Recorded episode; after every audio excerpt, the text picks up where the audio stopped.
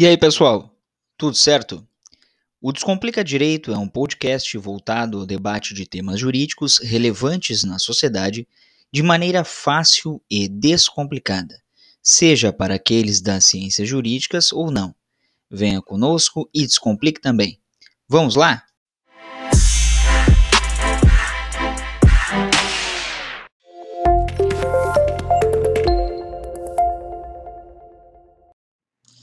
E aí, pessoal, tudo certo? Antes de começar o vídeo, não esquece de te inscrever no canal, de ativar o sininho para as notificações de novos vídeos e de compartilhar o nosso conteúdo. Porque a tua participação é de extrema importância para que possamos continuar com esse projeto. Agora, começa o conteúdo. E aí, pessoal, tudo certo? Mais um episódio do Descomplica Direito. O Estado brasileiro é laico. Ele realmente não se vincula a uma determinada religião, culto, seita, credo.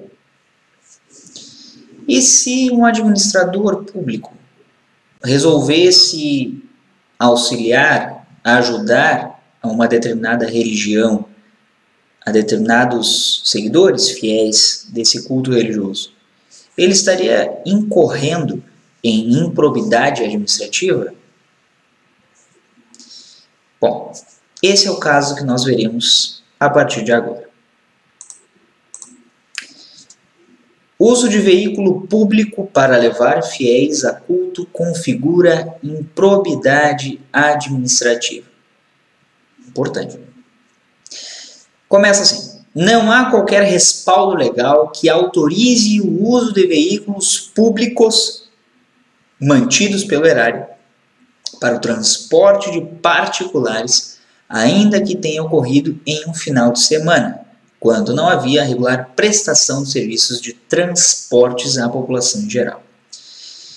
A partir desse entendimento, a Quinta Câmara de Direito Público do Tribunal de Justiça de São Paulo manteve a condenação de um ex-prefeito de São Lourenço da Serra e de uma igreja por atos de improbidade administrativa. Vejam, fazendo parênteses, isso é muito importante. Não só o gestor público, à época, como também aqueles vinculados, aqueles que praticaram junto a conduta.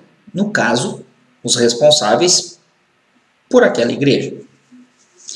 De acordo com a denúncia, durante um final de semana, em dezembro do ano de 2015, o réu teria cedido um ônibus destinado ao transporte público para levar fiéis a diversos locais onde aconteciam cultos religiosos, o que teria provocado enriquecimento ilícito e prejuízo ao erário. Nesse sentido, a relatora, a desembargadora Maria Laura Tavares, abre aspas, Tais fatos restaram suficientemente comprovados pelo conjunto probatório dos autos, uma vez que foram confirmados pelos próprios réus que se limitaram a sustentar a inexistência de ilegalidade em sua conduta, bem como que tal prática seria comum naquela localidade. Para a desembargadora, é evidente a ilicitude do ocorrido, tanto por não ter sido comprovada a existência de qualquer interesse público que pudesse justificar a disponibilização daquele veículo, daquele ônibus aos fiéis, como pela utilização de um servidor público para dirigir, para guiar aquele veículo, o que também gerou custos com salário de pessoal, evidentemente. Completa a desembargadora. A existência de prejuízo ao erário, por sua vez, também é notória, uma vez que, conforme bem destacou o magistrado de piso, magistrado ACO, de primeiro grau, a utilização de veículos gera gastos aos cofres públicos, pois, embora o automóvel não se trate bem consumível, é certo que há desgastes que decorrem do mero uso, tais como motor, pneus, óleo, suspensão, câmbio, manutenção, combustível. A partir dessa decisão, o político aquele administrador público e a igreja deverão ressarcir integralmente o dano ao erário e pagar multa civil no mesmo valor, que será apurado em fase de liquidação de sentença. O ex-prefeito, em razão disso, também teve os direitos políticos suspensos pelo prazo de cinco anos, tendo sido unânime essa decisão. É importante sempre, sempre, sempre nós destacarmos que o trato da e com a coisa pública, ele deve ser diferenciado.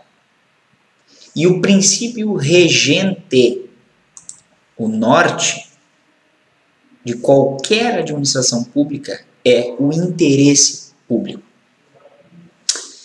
Ah, é claro, poderia se discutir, ah, mas o interesse público de determinada é, localidade, de determinado grupo, quando esse interesse ele está adstrito ou está feito e acaba sendo em detrimento de outro, ele não é público. Ele é um interesse privado revestido de público. E aí há ilegalidade. Bom, nesse caso, também, evidentemente, todos os outros fiéis eh, religiosos vinculados a outros cultos, outros credos, outras religiões, deveriam reivindicar a mesma coisa, a mesma conduta. E, e, e só para salientar, é, é muito importante frisar, o preâmbulo, preâmbulo da Constituição Federal, ele já estabelece a laicidade, ou seja, a não adoção de qualquer religião do Estado brasileiro. Então, tem uma olhada lá no preâmbulo da Constituição Federal de 1988. Tá bom, pessoal? Era isso por hoje. Não se esqueçam de se inscrever no canal, de deixar o o joinha, de curtir, compartilhar o conteúdo, de nos seguir lá no arroba Descomplica Direito 01 no Instagram, bem como no Spotify, no podcast e em outras plataformas de áudio no podcast Descomplica Direito. Um abraço a todos e todas e até mais.